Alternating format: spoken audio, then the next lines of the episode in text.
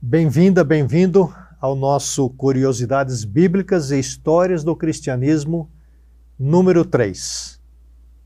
Você é nosso convidado, nossa convidada, e vamos ter um tempo extremamente agradável de aprendizado sobre os tempos de Jesus.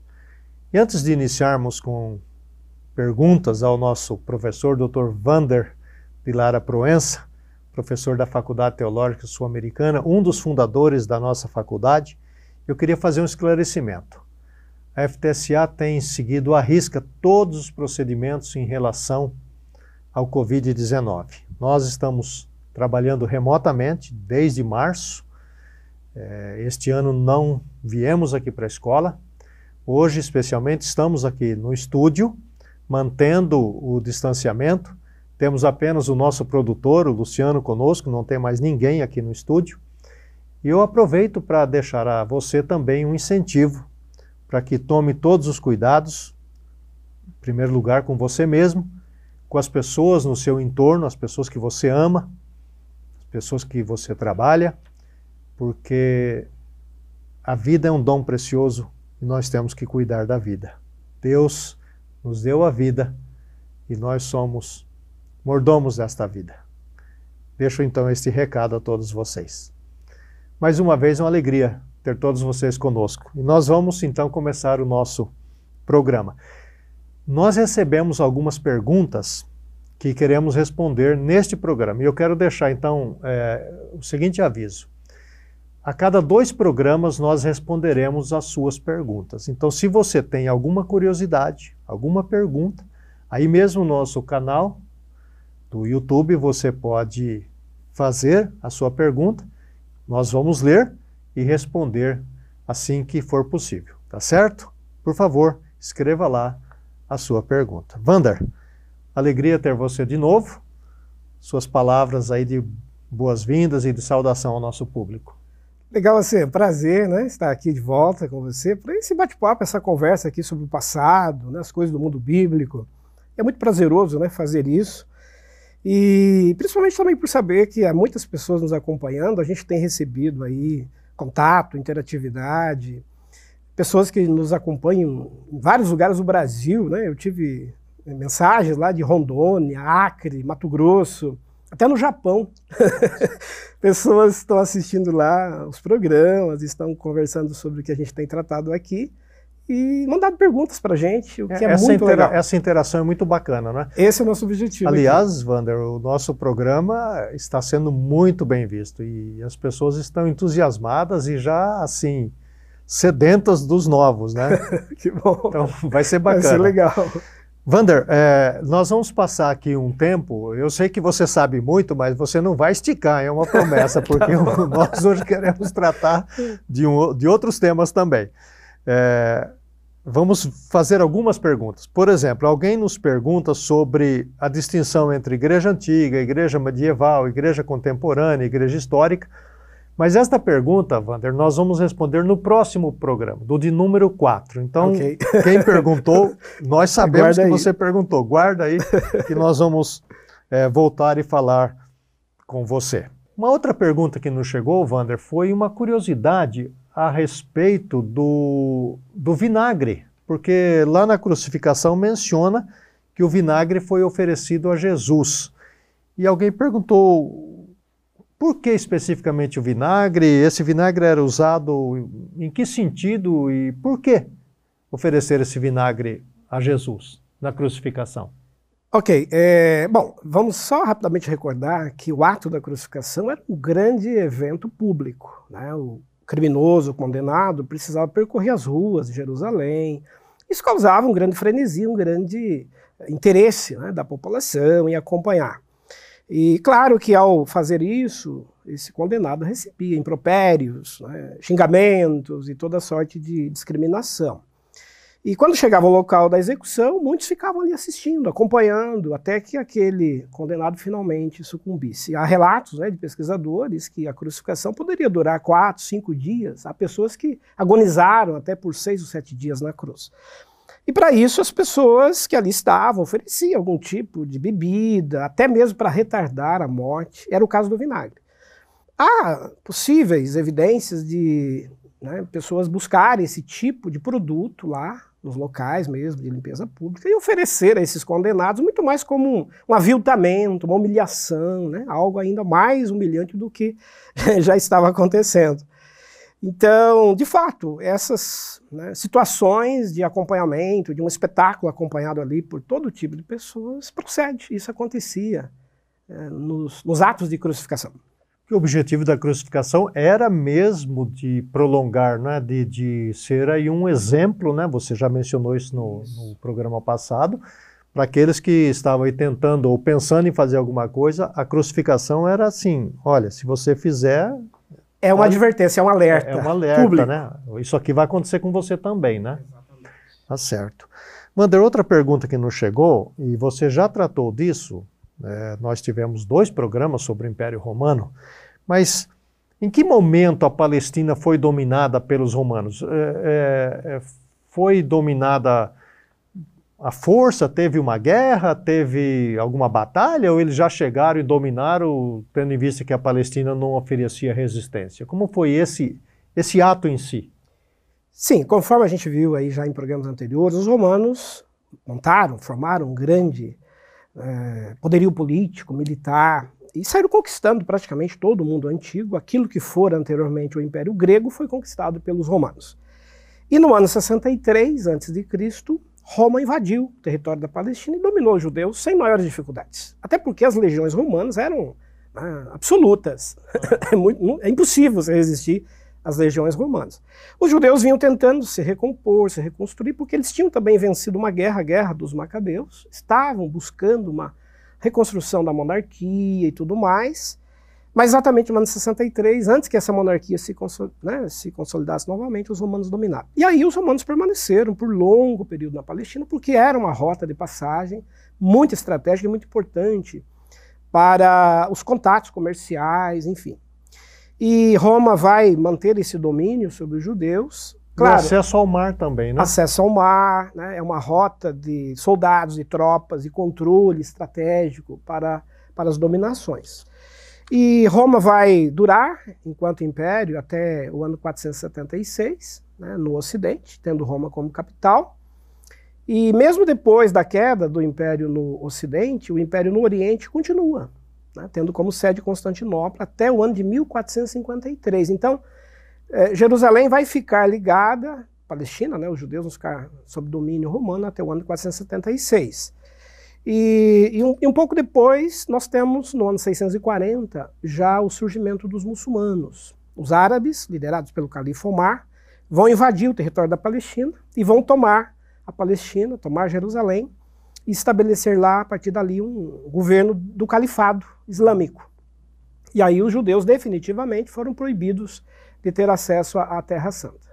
Né? E eles vão só conseguir retornar, de fato, à Palestina depois da Segunda Guerra Mundial. Porque não tinha, não tinha como, como enfrentar o exército romano, né? Não tinha, eram legiões poderosas, né? Bem treinadas, né? Absolutas. É. Tanto é que eles conquistaram praticamente todo o mar Mediterrâneo. A gente falou disso, inclusive, nos programas anteriores. Foi, verdade. É, é, Vander, o, os romanos gostavam muito do, do espetáculo, né? Tinha o circo, as arenas, né? em Roma, o Coliseu. Agora, quando eles estavam na Palestina, havia alguma coisa similar a isso? Uma arena ou campos onde havia jogos para distração e, e ou escravos eram colocados numa situação assim de risco com animais, os próprios cristãos depois. Na Palestina, como é que, que isso se passou? Veja, como nós vimos também em programas anteriores, Roma fez acordos com os judeus para que costumes, tradições, culturas dos hebreus fossem respeitados. Roma tinha essa prática, não é, invadir totalmente as questões mais religiosas e culturais dos povos dominados. E nesse sentido, os judeus conseguiram manter algumas das suas tradições, especialmente do acordo que foi assinado no ano 40 pelo rei Herodes com Roma.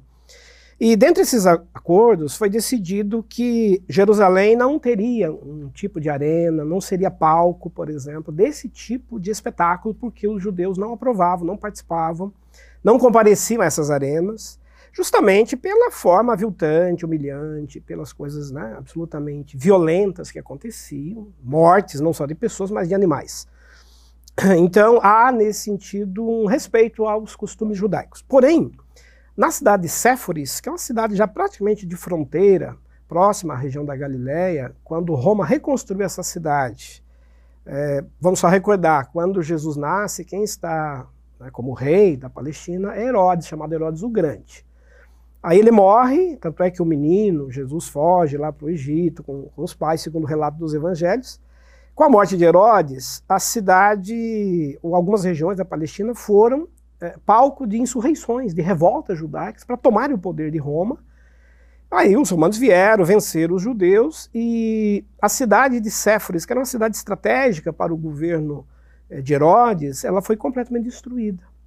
E aí tiveram que reconstruir toda a cidade depois da vitória romana, de novo. Essa reconstrução vai durar aí uns 10 anos. E nessa cidade de Séforis, aí sim, Herodes, filho, vai construir uma arena vai construir um local de espetáculo justamente para mostrar aos judeus os limites. Quer dizer, se acontecessem novas revoltas, Roma iria continuar desrespeitando também aqueles acordos firmados. Então a cidade de Séforis, que é uma cidade dentro do território da Palestina, chegou a ter uma espécie ali de arena para esses espetáculos públicos. Uhum. É, foi o único lugar, né? O único lugar e afastado do centro de Jerusalém. Mas em Jerusalém não. Em Jerusalém isso, isso não vai acontecer. Esses romanos eram sabidos mesmo, né? Eles sabiam, dominavam e sabiam dominar. Né? Dominar, né? manter o domínio e ameaça. Exatamente. Estratégia de poder, né? Você vê que uh, hoje, né, muitos povos não têm a sabedoria dos romanos, né? Nesse sentido, eles foram Vander, nós, este programa especialmente, é, ele está sendo feito nesse período que nós chamamos de o Advento, o Natal. Então nós vamos ter algumas perguntas, algumas curiosidades e, e vamos aprender algumas coisas a respeito do Natal, correto? Legal. Ótimo, ótimo é. Até porque estamos né, né, nesse... Muito oportuno, né? Muito oportuno, nesse período. Quando a gente lê é, sobre Jesus, a gente também lê sobre João Batista, que é, nasceu um pouco antes de Jesus. Então, é, quem era o João Batista, a sua família e, e, como é que era o relacionamento da família dele com a família de Jesus? Ou será que eles tiveram contatos? Né? Uma curiosidade que o pessoal tem, né? Será que por serem primos, né? É. Eles se viam, porque eles vão se conhecer assim oficialmente mais tarde, é, né? É. Quando João indica Jesus chegando, é. né? Mas como foi isso antes? Você tem alguma ideia sobre isso não? Tem sim, é, algumas questões históricas importantes. É, vamos lembrar que né, Jesus ele vem por meio né, de José e Maria da tribo de Judá, uhum. linhagem de Davi, né, chamado é, o leão da tribo de Judá, inclusive nos relatos bíblicos. Então ele pertence à tribo de Judá, os seus pais pertencem. A família de João Batista, Isabel e Zacarias, já são da tribo de Levi, porque eles eram de uma linhagem sacerdotal. Inclusive, né, é, Zacarias exercia um papel no templo, ele atuava né, nas funções que competiam ao sacerdote em determinadas escalas do ano.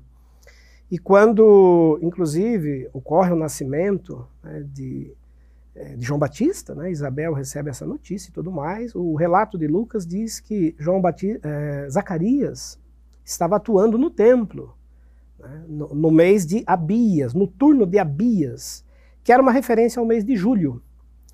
E então por aí se imagina que João Batista vai nascer, né? somados aí os nove meses, provavelmente lá por março ou abril, é o nascimento de João Batista. Uh, e aí vem, inclusive, o anúncio do nascimento de Jesus também, seis meses depois, quando né, João Batista estava sendo eh, gestado, gerado.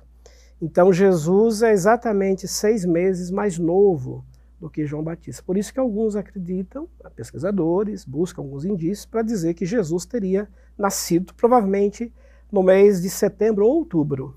Nós vamos falar mais adiante é, sobre isso, isso. Uhum. porque há uma diferença aí de seis meses né, é, entre os dois. Agora, é, vamos lembrar que Isabel e Zacarias morrem precocemente, João Batista fica órfão, e segundo algumas evidências históricas, especialmente pelos achados dos manuscritos de Qumran, em 1947, falamos um pouquinho disso já em programas anteriores, vamos comentar um pouco mais adiante também, é bem provável que João Batista tenha sido adotado pela comunidade do deserto, a comunidade dos essênios, que era um grupo de Qumran. Essa comunidade tinha por praxe adotar crianças abandonadas, cuidar de órfãos, desvalidos, enfim. E essa comunidade vai ser uma comunidade muito próxima, provavelmente, de Jesus. Nós vamos falar um pouquinho mais adiante aí no, nas próximas questões, é, onde Jesus teria estado naquela fase da vida, dos 12 aos 30 anos. Provavelmente esteve em contato com a comunidade do deserto, a comunidade dos essênios, da qual João Batista era membro. Então ele tinha contato parte. com João Batista. Manteve um contato próximo durante a vida toda, tanto é que aos 30 anos, quando ele vai receber o batismo, ele procura por João exatamente no deserto onde estava a comunidade a do comunidade. deserto. Então há uma relação amistosa próxima, porque eles são parentes, né? São de certa maneira primos aí de segundo grau. E, e, seguiram próximos até por conta da missão que eles iriam desempenhar dentro daquela espera apocalíptica, né? João como um enviado, um, precursor, um arauto que iria preparar o caminho messiânico. E, e João, na verdade, tem um papel primordial na história de Jesus. Né? Ele, ele é uma figura importantíssima e, e humilde, né? um sujeito humilde que compreendeu o seu papel na história, né? não, não quis é, ser protagonista. Né? Muito, muito bonita e, a história de João e, Batista. Inclusive, né? a ser sobre isso, a gente tem o próprio relato dos evangelhos, em que Jesus, inclusive, menciona João como é, o maior de todos, maior de todos. profetas. É, Jesus também o reconhece. O reconheceu, né? é aquele que é. veio com a autoridade de Elias. Muito, enfim, então, muito bonita essa, essa atitude de Jesus, né? Sim. E já que começamos então a falar de Jesus, já mencionamos um pouquinho sobre a sua família, é, eles, quando Maria estava grávida, eles moravam ao norte, não é isso de de região Israel. Da é, região da Galileia. E, e, e, tem lá o recenseamento e eles então têm que fazer esse trajeto, esse transporte até o sul.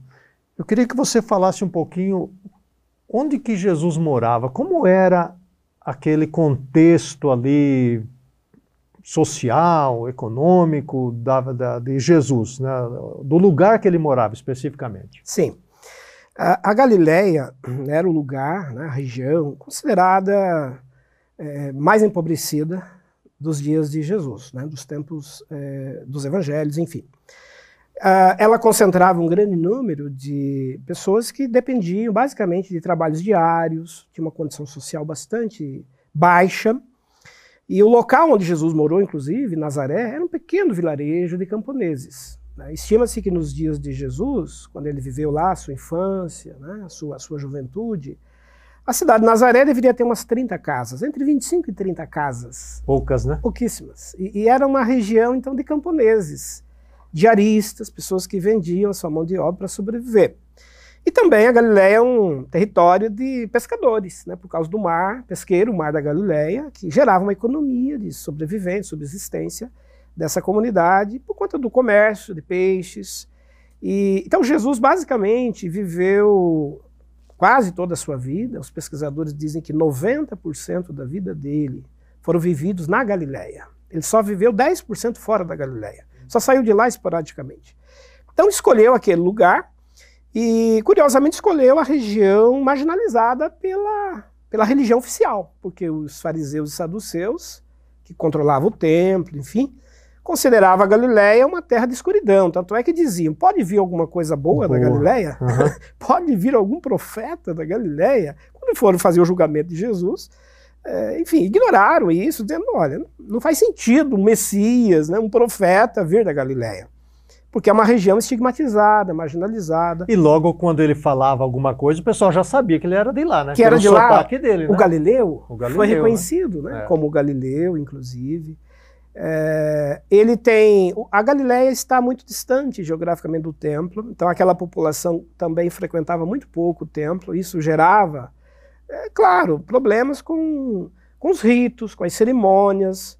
Era uma população também, muito, muitos dali, de analfabetos, e, o que era um grande problema perante a lei. Né? E, e havia na Galiléia uma circulação de estrangeiros o que para os judeus mais conservadores e ortodoxos era um grande problema por conta desse contato de impurezas Isso. entre judeus e estrangeiros. Então, resumindo, Jesus viveu com a sua família, cresceu né, e se desenvolveu naquela região, é, acercado de um contexto muito marcado por estigmas, exclusão, simplicidade, pobreza. De fato, é, não combinava com aquela ideia de um Messias aguardado pelo templo que deveria vir de uma família nobre, sacerdotal, né, de uma dinastia. Então, as famílias mais ricas de Israel imaginavam que o Messias, se viesse um dia, na forma humana, como eles esperavam, né, pudesse ser filho de uma dessas famílias, jamais de um carpinteiro, né, de uma família muito pobre. E da Galileia, né? E da Galileia. Por aí você percebe, então, é, é, a dificuldade até de Jesus exercer o seu ministério, porque havia uma expectativa altíssima a respeito de um Messias nobre que vinha aí para fazer Governar, administrar, é, né, administrar e expulsar os romanos e de repente aparece esse sujeito da Galileia falando com um sotaque que já né, o, o, o levava para marginalizar, né, marginalidade. Então Wander, Jesus, é, em termos de classe social, ele era miserável, ele era pobre, ele era classe média, ele era rico, porque ele era carpinteiro, né? o pai dele era carpinteiro, então como é que era a condição social de Jesus? Legal, uma questão bem importante essa. É, nos dias de Jesus, as categorias sociais da Palestina estavam basicamente divididas em quatro grandes blocos, digamos assim. Ah, no topo da pirâmide, as famílias mais nobres, ricas, os grandes proprietários. Estamos falando de famílias dos judeus, certo? Dos Não judeus. tem nada a ver com os romanos. Exatamente, aqui. judeus, ah, a cultura judaica. Uh, os religiosos, os sacerdotes, os grandes proprietários de terras, né, os latifundiários, digamos assim, que ocupavam a pirâmide uh, acima, uh, as famílias mais ricas. Depois, o que a gente poderia chamar de uma classe média, né, de comerciantes, de profissionais liberais, usando a linguagem de hoje, que tinham uma condição boa de vida, que tinham bens, tinham a sua casa, tinham, enfim, o seu, a sua condição nobre de vida. E, e depois uma categoria chamada intermediária, que era basicamente das pessoas não totalmente pobres, miseráveis, né, não dependiam de esmolas para sobreviver, enfim, mas que dependiam basicamente do trabalho diário, de funções muito simples, que prestavam serviço, que era o caso dos carpinteiros, que prestavam né, um trabalho social, que sobreviviam daquilo que produziam ali para a subsistência familiar. Então Jesus vai exatamente se enquadrar nessa categoria social. Abaixo dessa categoria nós temos então, como eu disse, os miseráveis, os pobres, os escravos, os endividados que acabavam tendo que pagar suas dívidas pela escravidão e, e doentes, abandonados, os que não tinham amparo social algum, que era, digamos, o, o extrato mais baixo dessa pirâmide. Então, resumindo, Jesus pertencia à segunda camada dessa pirâmide, acima dos miseráveis, mas abaixo da classe média. Certo. E aí me remete a uma pergunta que nós vamos ouvir muito agora nesse período do advento, em pregações, estudos, músicas, enfim porque houve esse recenseamento. Né? Talvez você pudesse falar aí alguns minutos sobre o que era isso, e Jesus, ou a família, né? Jesus não havia nascido ainda naturalmente, mas, mas José e Maria têm que se locomover até o sul. Então, é, com que recursos eles vão fazer isso? Aí tem aquele negócio da, da hospedagem, que eles estão procurando hospedagem. Eles tinham algum recurso, tinham algum dinheiro?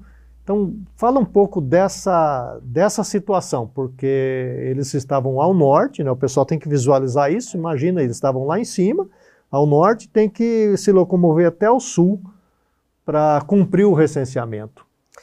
um percurso geográfico, físico, distante. A gente está falando aí de em torno de 100 quilômetros aproximadamente. O que é para se fazer em, né, com animal, é porque o pessoal Bom, pode pensar assim, 100 quilômetros não é nada, né? Aqui, Mas quem é a, é da região aqui é de Londrina a Maringá. É. Você faz uma hora e meia de carro, né? Mas a pé, com animal, né? E grávida, é, né? Grávida, então ter que ir, ter que retornar em condições às vezes não favoráveis, né? É, é algo realmente desafiador naquele contexto. E aí, quando chegam ao local, Belém, tem o problema da, da hospedaria, né? Segundo o relato do, do Evangelho estar ocupada, estar cheia, não tinha lugar e custava. E provavelmente a família também não tinha recurso, posse para poder pagar aquela hospedagem. E aí tenta improvisar e acaba né, sendo ali a manjedoura, o local para acolher é, o nascimento né, é, do menino. E esse é um outro dado também é, interessante para a gente considerar a época do nascimento de Jesus. A gente vai falar um pouquinho mais daqui a pouco sobre isso. É, o que nos leva, por evidências históricas, a entender que isso não aconteceu exatamente em dezembro. Porque 25 de dezembro é um período muito frio na Palestina. Muito frio. E o que seria algo bastante difícil para deslocamentos, uh, um período muito chuvoso, o que seria um agravante. Então é bem provável que essa, né, é, essa viagem, esse deslocamento tenha acontecido num, num período mais quente, como a gente vai ver daqui a pouquinho, provavelmente setembro ou outubro, que é o período mais provável do nascimento de Jesus. Enfim, é, eles vão, cumprem essa obrigação, sobrevivem ali às condições, né, o menino nasce, é amparado é, minimamente, recebe presentes, recebe visitas, inclusive, né, segundo o relato bíblico lá daqueles emissários lá do Oriente, os magos, assim chamados. E, e é um acontecimento que é marcado um, pela simplicidade. Uhum. O que vai impressionar muito também, porque o Messias, como a gente disse, era aguardado é, no, no âmbito de uma família nobre, rica. Né? Os judeus mais ricos em Jerusalém costumavam, inclusive, deixar sempre o que eles chamavam na época da Páscoa de uma cadeira vazia à mesa.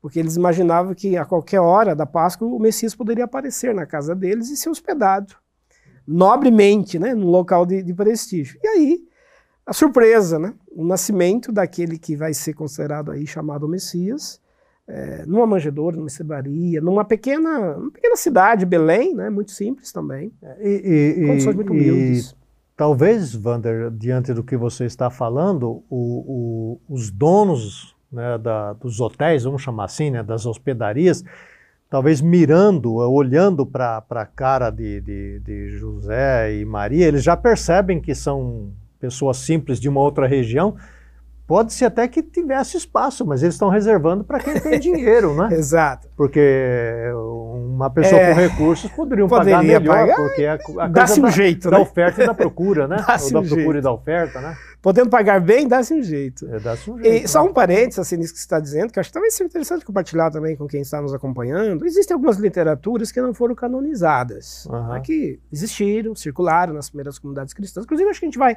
fazer um programa específico. Os próximos aí específicos sobre é, o surgimento da Bíblia. Canonizada explica bíblicos. que não foram livros, literaturas que não estão dentro do, do, do livro da, sagrado que é a Bíblia. Do né? Novo Testamento, do particularmente Novo Testamento, aqui. Particularmente. É, então nós não temos, é, nós temos né, os 27 livros canonizados que foram uhum. selecionados para compor o Novo Testamento. Mas existiram dezenas de outros escritos contando a história de Jesus, a história de José, a história de Maria. Relatos que ficaram né, circulando em muitas comunidades cristãs antigas, que trazem dados, trazem algumas evidências, algumas curiosidades muito interessantes sobre o que teria acontecido com eles. E um desses relatos sobre o nascimento de Jesus fala que naquela noite, ali, ali, na hospedaria de Belém, estava um comerciante muito rico, um vendedor de túnicas preciosas, uma capa feita de couro, que durava a vida toda, 40, 50 anos, né? Era propaganda, com, digamos assim, hoje, na linguagem atual, com uma grife. Uhum. E, e, esse relato diz que aquele comerciante que dormia aquela noite ali, vendo a cena, aquela criança né, ali de quase forma, nascendo, né? Exatamente, improvisada, sendo amparada pelos pais, naquela condição extremamente humilde.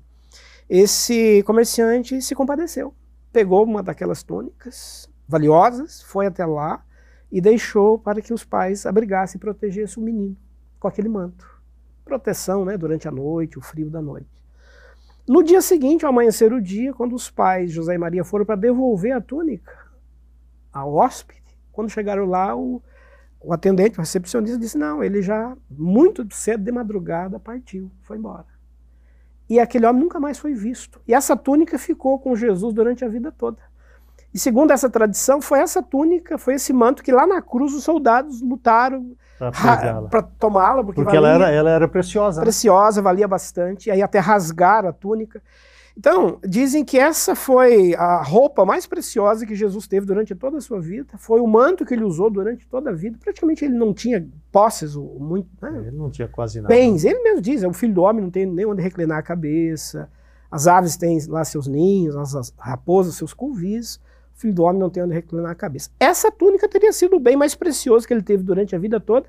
E aquele homem, misteriosamente, aquele comerciante, nunca mais foi visto, ninguém sabe quem foi, quem é e foi essa túnica que o acompanhou até a hora da morte. Interessante, né? Agora, esse recenseamento seria hoje, na linguagem de hoje nossa, para o povo entender, é, o que que era? Um cadastramento, cadastramento que, né? que Roma fazia esporadicamente. Ah, foi produzido por Roma. Por Roma, então. o governo romano, para fazer um controle mínimo da população, é, por regiões, por lugares, para ter uma noção também das condições financeiras das famílias, para poder fazer efetivamente as tributações. Né? Então, é um cadastro que serve para um controle político regional. Roma tinha suas bases administrativas, suas províncias, e de tempos em tempos fazia esses recenseamentos para, de alguma maneira, municiar os governantes né, tanto na emissão de taxas de tributos, Sim, quanto também de controle populacional. Era um controle, né? Você tem ideia, Wander, de qual era a população da, de Israel, da Palestina, no, no, no na os... época do nascimento de Jesus? Sim, os pesquisadores colocam em torno de 5 milhões e meio de judeus em todo o mundo antigo. Uhum. 5 milhões e meio, dos quais um terço vivia na Palestina. Então nós temos aí uma população me menos de 2 milhões é, de judeus. Um 800 é, aí, 1 milhão e 800 mil. no território da Palestina. Era muita gente, né? Era bastante. A grande maioria de judeus está dispersa, na chamada diáspora. Uhum. Então, desde que aconteceu o exílio babilônico, lá no século 6 a.C., em que os judeus foram levados, né, deportados para a Babilônia, é, terminado o exílio de 70 anos, eles não voltaram, ou pelo menos a grande maioria não voltou.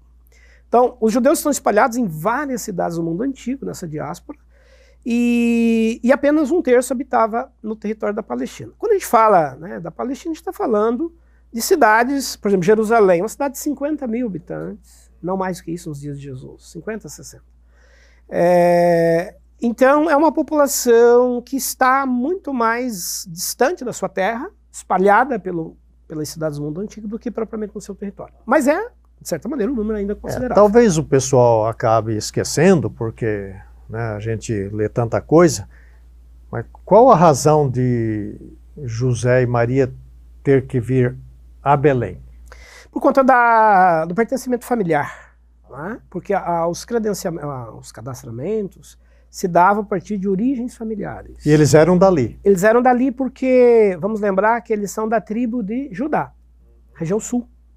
Né? Então, as fa uh, familiares, antecedentes familiares, é, por conta da localização das tribos estavam mais concentrados nessa região de Belém. Belém ficava muito próximo de Jerusalém. Né? uns 10, 15 é, 10 quilômetros. Né? É, não mais que isso, em torno de 10 quilômetros. Então, era a terra né, da tribo de Judá. É, porque o pessoal tem que recordar que isso se, se remonta aos tempos da, da, da entrada na Terra Exatamente. Prometida, não é isso? Da organização das tribos. Das tribos. Quando né? Josué chega com o povo, eles se organizam num período tribalista, né? isso vai durar lá uns 200 anos, e que as tribos ocupam geograficamente lugares estratégicos na Palestina, a tribo de Judá é uma tribo que fica ligada a Jerusalém, porque é a tribo que vai governar, é a tribo, quando houve a divisão do reino do sul do reino do norte, logo depois da morte lá de Salomão, né, nós vamos ter duas tribos que vão compor o sul, Judá e Benjamim, e dez tribos que vão compor o norte. Isso.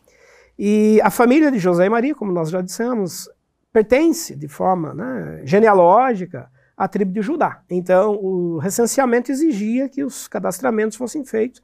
Claro, hoje seria a ideia de um cartório, né? É. Onde estão os dados, onde você faz os devidos registros, por conta dos documentos familiares que você tem naquele e lugar. O, o povo, né? É lógico que a gente tem que talvez entender isso, o povo normalmente nascia, morria no seu próprio local, né? Não tinha assim tanta locomoção como se tem hoje em dia, não é? Sim. O caso de José Maria foi se deu por causa lá da, da perseguição que você já explicou, né? Também. Mas o povo normalmente nascia, morria na mesma É, localidade, né? Há, há um vínculo, isso é forte né, nas culturas mais tribalistas, de se manter muito perto do clã, do núcleo familiar, da grande tribo. São chamadas de famílias estendidas.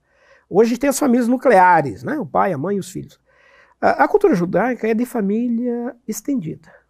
A tribo é a grande família. Aham. Então você viver e morar junto da sua tribo, do seu povo, é quase uma questão de sobrevivência e de preservação de costumes e tradições. Inclusive se casavam, né? É, Uhum. Proteção geralmente, também, né? Proteção. Geralmente se casavam com membros da própria tribo. né? Essa proximidade também tinha a ver Tá com, com a formação das famílias, a seguridade da continuação, dos laços familiares. Então, Wander, sobre ainda essa questão do nascimento de Jesus, é, nós celebramos no dia 25 né, de dezembro. Então, e, e a gente sabe que tem gente no meio cristão, no cristianismo, que ah, uns dizem assim, não vou celebrar porque não é dia 25. Outros dizem, não vou celebrar porque a origem é uma festa pagã. É, fale um pouco dessa, dessa data especificamente, 25 de dezembro. Ok, é uma, uma ótima questão e muito oportuna porque nós estamos aí no mês do Natal. Historicamente, eh, o que, que nós podemos falar sobre isso? E talvez seja legal compartilhar isso com quem está nos acompanhando. A data de 25 de dezembro, no calendário romano, era uma data muito importante porque era a celebração do solstício de inverno. O que, é o solstício de inverno? É o dia mais curto do ano no hemisfério, né, hemisfério norte. E então havia a celebração do sol, porque o sol é uma divindade vem do mundo antigo, né? babilônicos, egípcios, persas, né? romanos, esses grandes povos todos celebravam o sol como uma grande divindade. né? O deus Hélio, o deus Mitras, assim chamado na Pérsia, uma referência ao sol. E os romanos também faziam isso. Então, é, nessa data de 25 de dezembro, em que se comemorava o renascimento da vida, o renascimento da vida por causa do sol, porque aí a partir daquele dia o sol vai começar a crescer de novo. É como se ele estivesse renascendo. Terminou o dia mais curto e agora ele vai começar a crescer. Então, as famílias tinham o costume de oferecer presentes nessa data, celebravam com festas, banquetes. Era um grande acontecimento essa data de 25 de dezembro. Bom, o que, que vai acontecer com o cristianismo nascente, o movimento cristão? O movimento cristão não tinha uma precisão quanto a esse dia do nascimento. E isso vai se estender até o século IV. No século IV, quando o imperador romano Constantino, a gente vai falar dele um pouco mais adiante aí em algum programa, o imperador romano Constantino se converte ao cristianismo lá pelo ano 311, 313. Ele vai promover uma série de mudanças no Império Romano, de costumes, de ajustes, inclusive, de algumas práticas nos templos, né, pagãos e tudo mais, para poder acomodar agora a religião cristã. E foi exatamente aí, a partir de Constantino, que provavelmente a data de 25 de dezembro foi definida como sendo o dia do Natal. Por quê? Porque Constantino era um devoto do deus Mitras, o deus Sol. Ele costumava ir no dia 25 de dezembro, fazer as, as oferendas, fazia homenagem no, no império, né? trocavam presentes, eram grandes celebrações, enfim. Mas agora, sendo cristão, ele não iria fazer mais isso. Então há uma mudança aí para que, no lugar né, do Deus Sol, se celebre então o Criador do Sol. No lugar do Sol Mitras, o Hélio, seja agora a luz do mundo, que Jesus era chamado também a luz do mundo. Vamos celebrar então o nascimento da luz do mundo, vamos celebrar o nascimento do Criador do Sol. E aí passam a fazer do dia 25 de dezembro, então, a data também dessas celebrações, desses festejos, como se faz hoje, com jantares, né, troca de presentes, enfim. É, e a partir daí se define, em substituição às antigas práticas né, e ritos, a, a, data do nascimento de Jesus em 25 de dezembro. Agora, o que, é interessante a gente ressaltar? Provavelmente o nascimento de Jesus tenha acontecido numa época anterior. Eu disse há pouco que uma das evidências, talvez uma das hipóteses bastante consideradas, é que o nascimento tenha acontecido em setembro ou outubro. porque era o período mais quente na Palestina. Então, imaginar que Jesus teria nascido em dezembro seria algo bastante complicado. Por causa daquela viagem, né? Por conta da viagem, você fazer uma viagem num período desse, de muito frio e de muita chuva. E além do que, os pastores estavam no campo, segundo o relato dos evangelhos, naquela noite que Jesus nasce. Então, os, evangel... né, os evangelistas colocam que os pastores estavam na vigília da noite, cuidando dos seus rebanhos no campo. Na época do, do inverno, de um frio intenso, os pastores recolhiam as ovelhas no aprisco não ficariam no campo ao relento. Então é mais uma hipótese de que isso tenha acontecido num período quente. Os períodos quentes não são nem dezembro, nem janeiro, nem fevereiro. Outra evidência, talvez histórica, é, é, a que a gente mencionou agora há pouco. Né? Zacarias, o pai de João Batista, cumpriu o seu rito sacerdotal no mês de julho, né, no turno de Abias, que, de acordo com o calendário é, de Arão, sacerdotal, correspondia ao serviço prestado pelo sacerdote no mês de julho. E Jesus é seis meses mais novo do que João Batista, segundo o próprio relato dos evangelhos. Então, João Batista deve ter nascido no mês de março ou abril. Se nós jogarmos seis, seis meses, meses, depois, nós vamos chegar para setembro ou outubro, que é a data mais provável do nascimento de Jesus. Outro dado, talvez histórico, interessante, é que a Igreja do Oriente, os cristãos do Oriente, celebram o Natal, até hoje fazem isso, no dia 6 de janeiro, que é uma outra tradição. Inclusive a cultura de folia de reis, que até hoje, de alguma maneira, mantém ainda Brasil afora, aquelas, aqueles festejos né, populares, folclóricos, faz a celebração no dia 6 de janeiro como uma referência da viagem que os magos teriam feito para chegar até o local do nascimento. Então, resumindo e encerrando, uh, a data precisa, a data mais certa, não se sabe. Né? É, a gente trabalha com hipóteses. Evidências ou possíveis aí né, explicações não apontariam dezembro. né? O 25 é uma definição, como eu disse, a partir do século IV com o imperador Constantino. Agora, de qualquer maneira, o que fica como a grande mensagem do Natal não é exatamente a precisão do dia em que ele nasce, mas a mensagem que, que o Natal traz. É a importância do nascimento de Jesus, é o evento que é o é mais evento, importante, não é a data. Né? Independentemente da data. Exatamente. Então, quando os cristãos hoje se reúnem nessa data, é, não estão se reunindo para fazer oferendas a qualquer divindade pagã, não estão celebrando qualquer coisa, estão dando um novo sentido a isso, estão celebrando o nascimento né, de Jesus, que é exatamente o evento importante. É, então não, não é possível historicamente traçar datas muito precisas, até porque o próprio calendário está muito alterado. Né? É bom lembrar que o nosso calendário ele tem uma diferença histórica na contagem. Descobriu-se lá no século XVI que o calendário que hoje se utiliza é um calendário que tem quatro anos de atraso. Na, na verdade, nós já estaríamos hoje no, no ano 2024. Né? Então, quando foi celebrado o ano 2000, na verdade, já estava né? para frente desse período aí. Porque há um erro de quatro anos. Então, Jesus teria nascido no ano 4 antes de Cristo. Né? Quatro anos antes de Cristo. Como é que se descobriu isso? Por causa do rei Herodes, que morreu no ano 4 antes de Cristo. E o relato lá do Evangelho diz que quando José e Maria fugiram para o Egito, fugiram por causa da morte do rei Herodes, né? Muito bem. É, mais uma vez, para ressaltar o que o professor Wander está dizendo, é, o que importa de fato é que Jesus nasceu. Se ele nasceu no dia 1 no dia 10, no dia 20, isso não tem a menor importância. É como, na verdade, é um paralelo com o nosso nascimento. Ah, o dia que eu nasci é importante, mas o que é mais importante foi que eu nasci. O mais importante é que você nasceu. Sim, cada né? vida. Né? E tem gente, até hoje, que às vezes não sabe o dia que nasceu. É, teve gente preciso, que, né? Teve gente que nasceu na roça, no sítio, o pai não registrou. Registrou posteriormente. Registrou posteriormente, aí quando foi lá para registrar, o menino já tinha 4 ou 5 anos de idade. Muitas famílias vão poder atestar isso que eu estou dizendo, Exato. não é? Era muito comum isso. Exato. Né? Hoje talvez não, mas era muito, muito. comum. Muito Verdade. comum.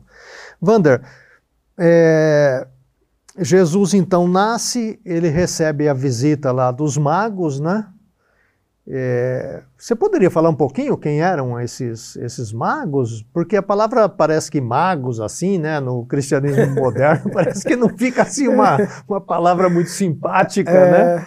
Tem outra palavra para explicar quem eram esses camaradas? Certo. Também poderiam ser chamados de astrólogos. Astrólogos, mas aí também tem. Cientista? é. Hoje, né, o astrônomo, né, usando uma palavra anacrônica né, do, do nosso tempo para explicar uma coisa lá do, do passado, mundo antigo, seriam uma espécie de estudiosos dos astros, né? seriam os astrônomos daquele contexto.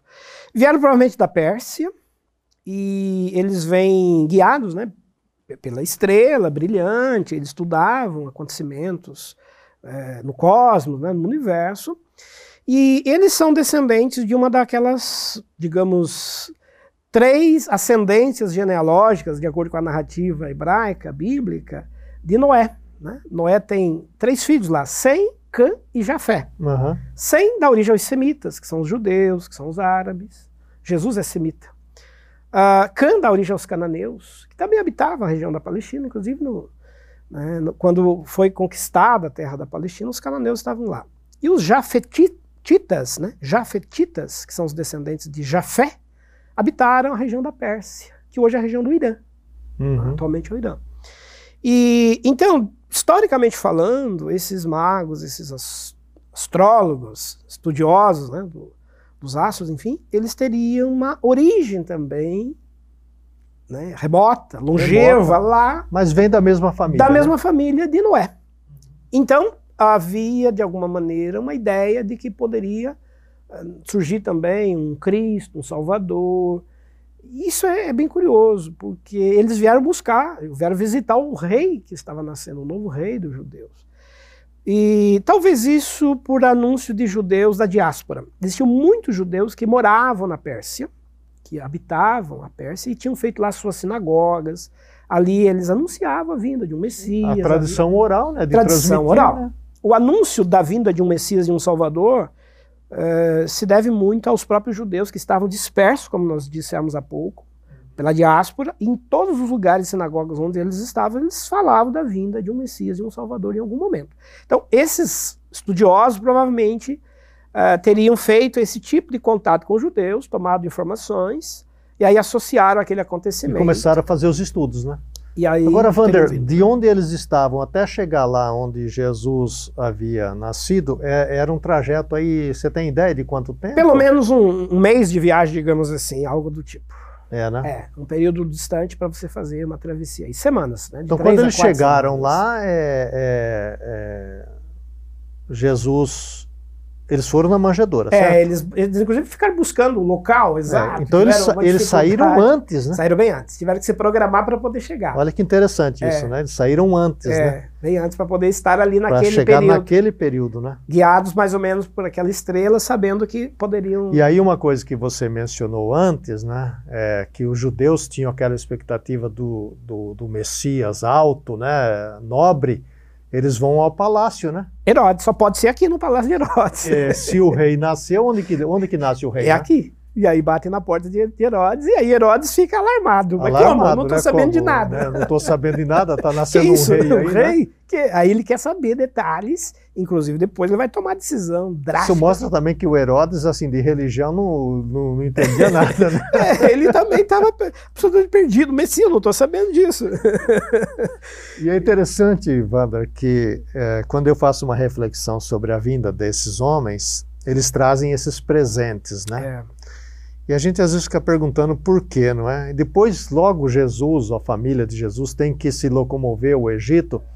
Na minha imaginação, eu tenho a impressão que esses presentes pagaram essas. ajudaram o traslado. Ajudaram os traslados e também viver lá, né? As Porque despesas. Como, é, né? É. E eu chegar e já arrumar emprego assim Porque na hora. tinham né? valor, eram bem valiosos os bens trazidos, os, os presentes. Aí você ofertados. vê a providência de Deus, né? Exatamente. De já prover. É. Né? para o transporte. E, e essa. E, e um, assim, uma frasezinha que aparece no relato dos evangelhos que é muito curiosa. Diz lá que quando os magos, depois de visitar o menino, entregaram os presentes e tudo mais, quando eles resolveram voltar para sua terra, eles voltaram por um outro caminho. Outro caminho. Para né? não passar perto de Herodes. É verdade. que é porque a situação ficou realmente tensa. Você vê que eles entenderam, bem, né? o que estava acontecendo. Que, do, a origem é. do nascimento, o, o, o propósito do nascimento, né? Sim. E, e assim, uma, só uma partezinha nisso, a ideia de oferecer presentes, que é uma prática até hoje também celebrada no Natal. Por isso. As né? famílias entregam presentes, né? trocam presentes vem também desse gesto trazido por esses personagens aí de entregar Acho presente. que fica um adendo aí para nós também que quem sabe nas nossas trocas de presentes a gente possa incluir algum presente aí é, a um trabalho missionário, a um trabalho evangelístico, porque esse é o objetivo do nascimento de Jesus, que mais pessoas conheçam o seu nome. E nós temos muitos missionários, muitos evangelistas em situações difíceis. E quem sabe nós possamos aí incluir nas nossas é, oferecimentos, nossos oferecimentos, um presente a esse povo que está anunciando a vinda do Messias, né? Natal é solidariedade. É né? solidariedade. Que ajuda né? quem precisa. E nesse caso, o menino que nasce precisava de ajuda. E vieram esses provimentos desde a capa daquele comerciante que talvez, segundo o relato que a gente citou, o ajudou, o abrigou e serviu para ele, uhum. até os presentes que os magos trouxeram, que também provavelmente vão servir de provisão, como você bem disse, para ajudar os pais a se né, mudarem-se depois para o Egito, gastarem, fazer os traslados. Então, é, é uma família pobre, é uma criança pobre que está nascendo, sem recursos, sem amparos, e que recebe doações, presentes, para sua sobrevivência, sua subsistência. Então, acho que essa é uma das mensagens do Natal. Natal é solidariedade, ajuda quem mais precisa. Foi isso que Deus fez, né? Por isso que nós mencionamos que celebre, pode celebrar com tranquilidade, com paz, com harmonia. Lembrando isso, que Natal é solidariedade. Aliás, é uma expressão, uma palavra que não tem na Bíblia, mas toda a Bíblia, a sua história é uma história de solidariedade, de Deus sendo solidário com a raça humana. E nós, que seguimos o Messias, o Cristo, temos que expressar essa solidariedade. Vander, é, o nosso programa, por incrível que pareça, ele tem uma rapidez assim impressionante. Né? acabando. Quando a gente menos espera, nós já estamos. É, o nosso produtor Luciano, ele é um cão de guarda do tempo, né? Ele fica ali, né? É. é vai ver que ele está querendo sair para comprar presente, né? E, né? Tá na hora de terminar, né? então, né? já vai falando ali, vamos terminando Porque com não esse... nesse programa, vamos jogar para o próximo, Vamos né? terminar com esse programa, né? Vander, é, Jesus nasce é, naquele contexto judaico e, naturalmente, depois você já mencionou é, a Palestina vai também ser é, habitada por, por pessoas do mundo islâmico. O que, que Jesus é para os judeus? Podemos até falar hoje, e também para o pessoal do mundo islâmico, do mundo muçulmano. A figura de Jesus, esse que nasceu. Legal. Uma ótima questão, muito oportuna, né? É, vamos lembrar que as três religiões monoteístas do mundo têm uma origem comum, que é a figura de Abraão, personagem do, do século XIX a.C., lá da Mesopotâmia, né, de 1800 a.C., aproximadamente. É de Abraão que vão nascer as três linhagens, digamos assim, que darão origem às três religiões monoteístas, por ordem, né? Os judeus, Abraão vai ter lá né, seu filho, Isaac, Jacó. Deixa eu te cortar. É. O Explica o que é monoteísta ah, tá. primeiro. Tá. certo. A fé monoteísta é a fé em um único Deus. Nós temos religiões diversas no mundo afora, em todas as épocas, em todos os tempos, que têm normalmente práticas politeístas, que creem em vários deuses, em Poli... vários, vários, vários deuses. E monoteísta, crença em um só Deus, um único Deus. Então nós temos três grandes religiões no mundo que são monoteístas, que creem em um só Deus. Então, por ordem, os judeus, né, o judaísmo, que hoje tem em torno de 15 milhões, 16 milhões de, de adeptos no mundo. Depois, o cristianismo, que vem por conta da pregação de Jesus, que é judeu, né? a gente acabou de falar do nascimento dele. E hoje nós temos aí em torno de 2 bilhões de seguidores, mais ou menos, no cristianismo. E a terceira religião é que nasce no século 6 depois de Cristo por Maomé, que é descendente de Ismael, que é o primeiro filho de Abraão, com a escrava Agar, que depois não deu certo lá o relacionamento, Agar é expulsa, vai embora com Ismael para o Egito e tudo mais. Ismael dá origem aos ismaelitas, de onde vêm os árabes, de onde vem Maomé. Maomé é árabe, nasce né, na Arábia no século final do século V depois de Cristo e no século VI vai nascer a pregação de Maomé dando origem ao Islã. Bom, o islamismo é também uma religião monoteísta, crê em um só Deus, hoje em torno de 1,4, 1,5 bilhões de seguidores também no muita mundo. Gente. Muita gente. E o que, que o Islã tem? Vamos então por ordem. Para os judeus. Para os judeus, há a espera de um Messias, de um Salvador, de uma figura salvacionista. E essa expectativa nasce especialmente no exílio da Babilônia no século VI a.C. Os judeus esperavam um Messias que poderia ser um grande libertador político, um grande líder, que iria finalmente libertar os judeus e instaurar um reino de justiça, de paz, de felicidade em Israel. Os judeus esperam até hoje esse Messias. Por quê?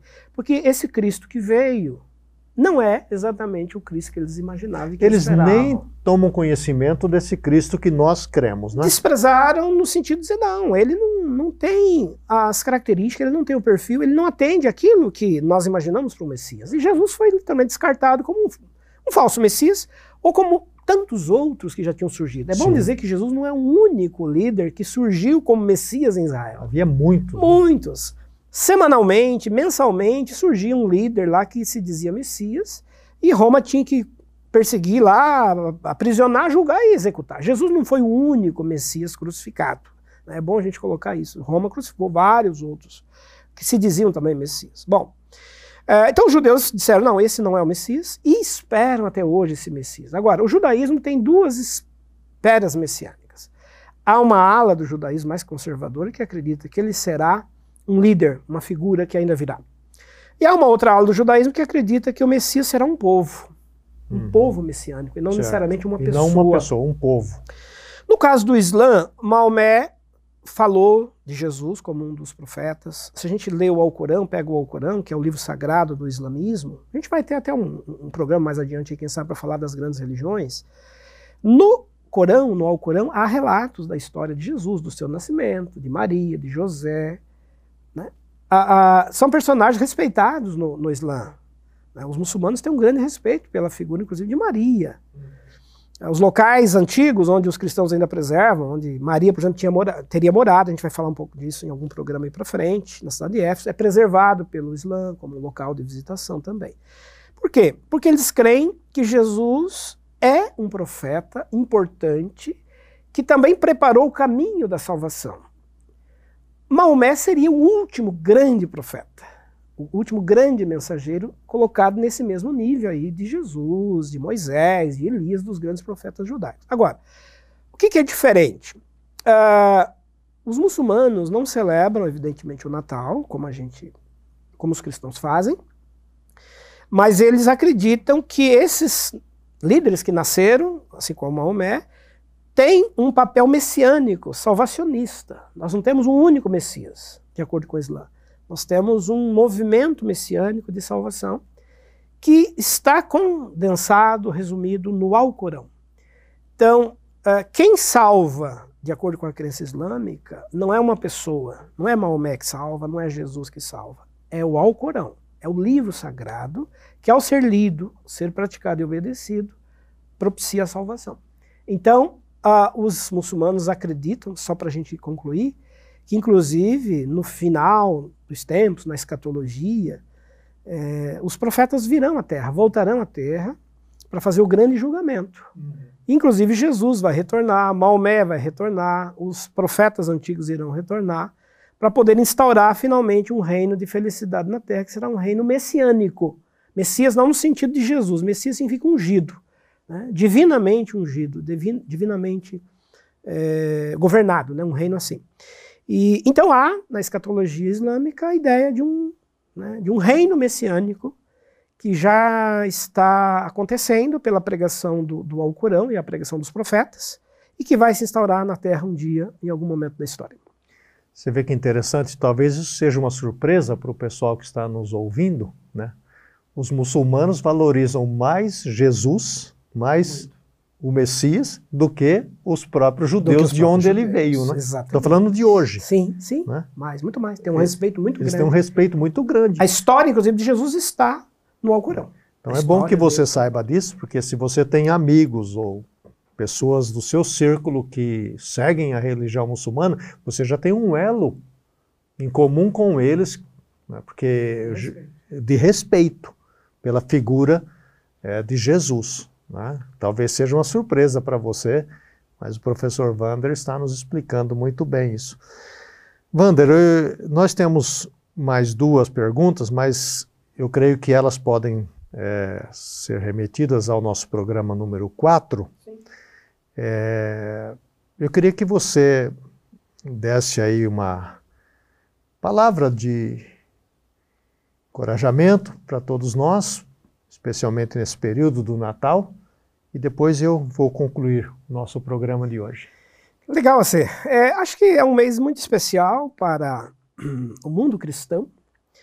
É, o Natal, como nós dissemos, tem uma mensagem, várias mensagens, mas algumas são muito marcantes. Né? Uma delas é a ideia da criança.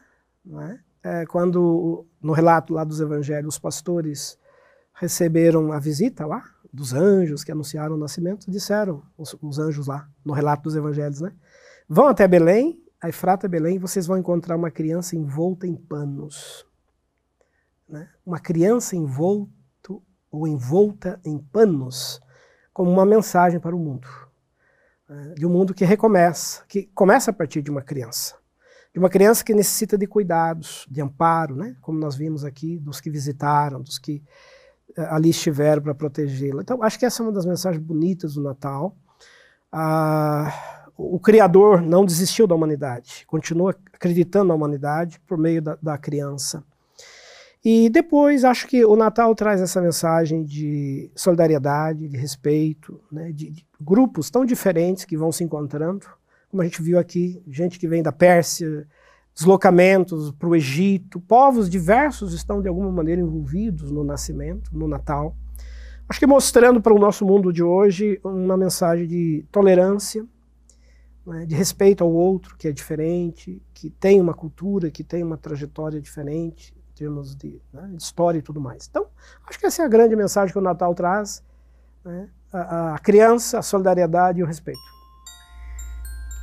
O Natal é isso, e nós vimos hoje é, circunstâncias é, históricas envolvendo ali no entorno do nascimento de Jesus. Da minha parte, eu quero dizer para você também que o Natal é essa época interessante de recordação, de trazer na memória o maior projeto de Deus, que foi salvar a humanidade, começou numa manjedoura. Você viu que os reis magos foram no palácio, mas não foi dali que Deus começou. E por que começa numa manjedoura? Porque Deus não precisa de nada deste mundo. Ele prover todas as coisas. Talvez você esteja aí pensando né, em recomeçar, em dar vida a algum projeto seu. Comece na manjedoura, ao lado de Jesus, e Deus vai abençoar. E quando o seu projeto crescer, você só vai poder dizer uma coisa: foi por causa de Deus, não foi por causa do palácio de Herodes. Vander, muito obrigado por esse tempo Luciano, que está conosco. E nós assim encerramos o nosso programa Curiosidades Bíblicas e Histórias do Cristianismo número 3. Quero convidar você a compartilhar. É, mais gente precisa ouvir essas histórias, porque elas nos remetem ao tempo da Bíblia, os tempos bíblicos, e a gente aprende muito mais e dá mais valor então ao que nós estamos lendo e aprendendo. Muito obrigado pela sua gentil participação conosco e até o nosso próximo programa, se Deus assim o permitir. Fiquem na paz e celebrem o Natal, porque Natal é vida.